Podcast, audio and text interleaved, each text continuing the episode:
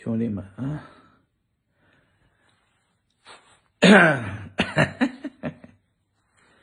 给大家脱了眼镜聊吧啊，戴上眼镜显得太有文化啊，不能装有文化是吧？咱不能装啊，把眼镜脱了吧，这就是真实的宝二爷啊，嗯，呃，为啥戴眼镜呢？呃，一是近视眼。二是呢，戴上总比不戴强。戴上，你看显得有文化嘛？你看，马上感觉就是嗯，大学生的感觉。嗯，其实大学大学不大学吧？大学确实是我的一情怀。嗯，因为没上过大学，所以所以确实是这个对大学比较向往。嗯，这两天我一兄弟。我们仨兄弟啊，一起喝酒，就聊起三个人的过往。有一兄弟是我老乡，山西的，是十七年在山西，十七年在北京，然后十七年，呃，要来硅谷，刚来，今年刚来啊，嗯，然后呢，我说我们俩很像，我说我是十八年在山西。十八年在北京，十八年又跑到硅谷来了，美国来了。嗯，这个很相似啊，也是山西人。还有一个兄弟是十九年，另外一个兄弟说是他是十九年离开广，十九岁离开广东，在北京待了十九十九年，今年啊来到了美国硅谷啊。然后呢，我们这仨人都有很相似的地方，就是都他妈的没有把这个大学上上，就是直直接就是高中完了以后就该进入社会工作，啊，要不就混啊，瞎混。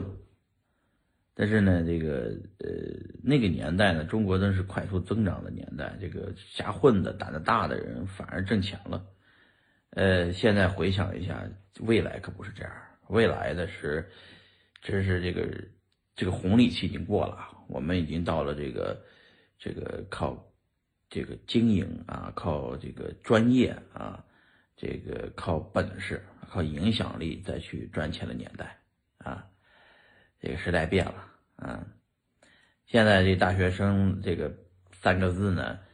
也不是那么这个特别了啊，因为中国今年我记得是。呃，一八年吧出的数据说是中国有这个一千新增的就业岗位有一千五百万，呃，有八百万的大学毕业生，啊，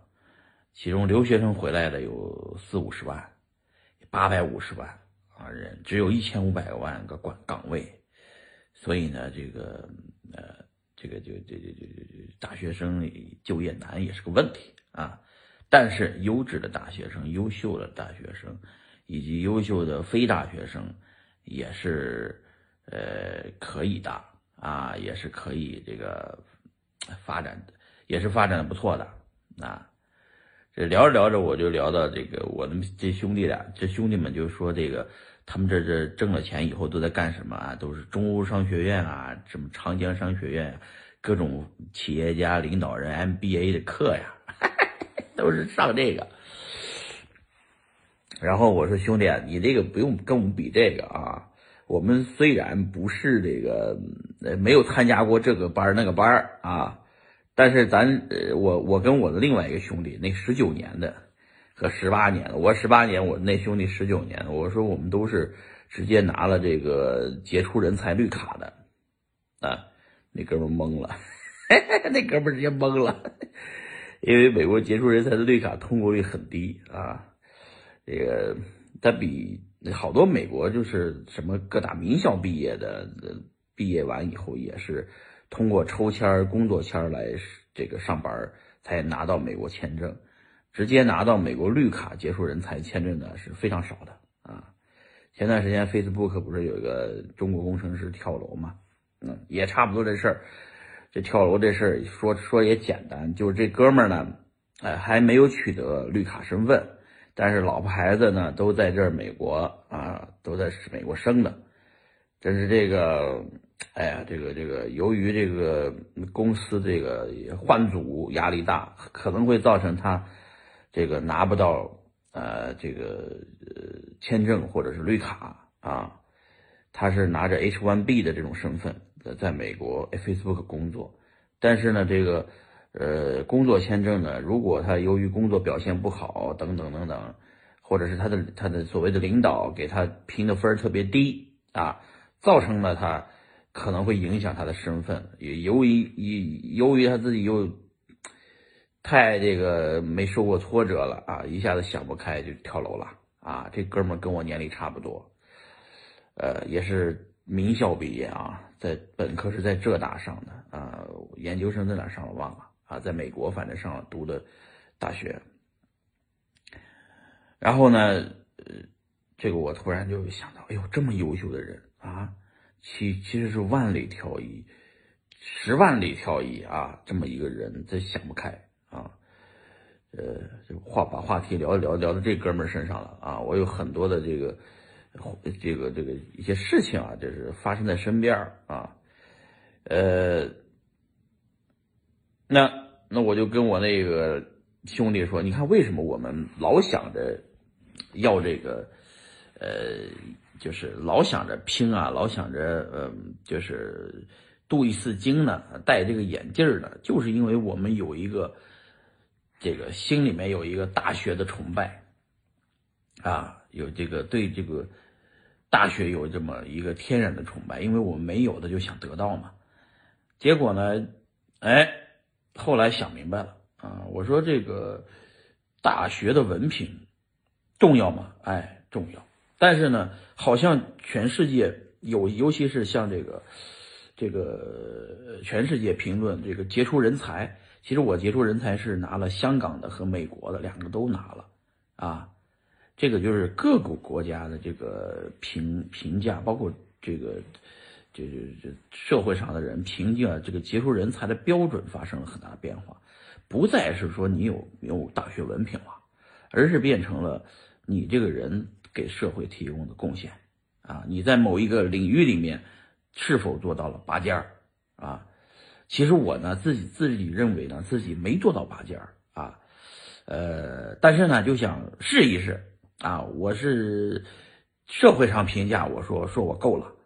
那我说这个，那我试一试啊，一试就通过了啊。香港的也好，美国的也好，杰出人才，这个叫香港叫优才计划，美国叫杰出人才啊。通过了以后，我确实对自己都产生了怀疑，是不是他们评判系统出了错误啊？还是我太优秀，我不知道。其实是什么呢？大部分优秀的人都是跟我这种心态差不多，自己有时候装的，装的自己感觉很优秀，但是硬着头皮上了那么几年以后呢，就好像慢慢的真的成优秀了，慢慢的自己就心里有了心理优势了。就跟我昨天那打篮球，我打的篮球是儿童版的篮球啊，就是特别的低，我一伸手就能够着啊。其实不是我的身，我的身高。提高了，是是那个篮球框的这个高度下降了以后，我天然的有了一种自信，于是投篮就特别准。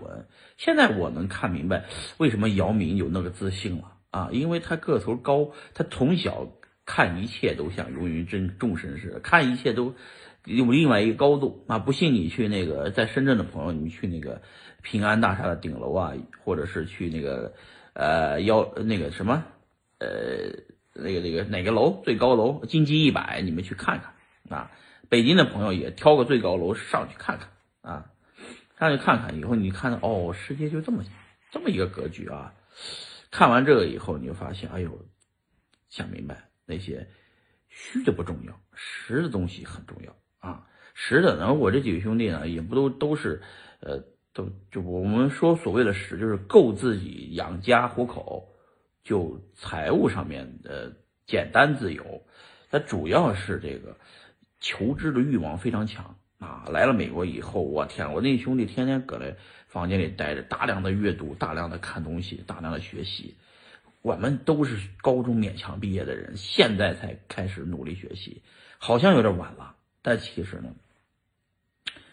来得及，同志们啊！所以说，我现在三十多岁，在我三十而立之年，我知道了学习的重要性，知道了这个马拉松啊，才刚刚跑到，呃，连全马、半马都没跑完啊，这跑了四分之一马啊，那后面还接着跑呗啊，后充其量算个半马吧，才半马还没到半马的这个喝水的地方啊，然后加油啊！我们现在。这个人生的马拉松才刚刚开始，同志们也一样啊！你们看，把这个伪装脱去以后，人就是一样的啊。戴上眼镜，现在哎，依然是如此的这个 精神啊。嗯，好，今天先聊到这儿，接着给大家聊下一个话题。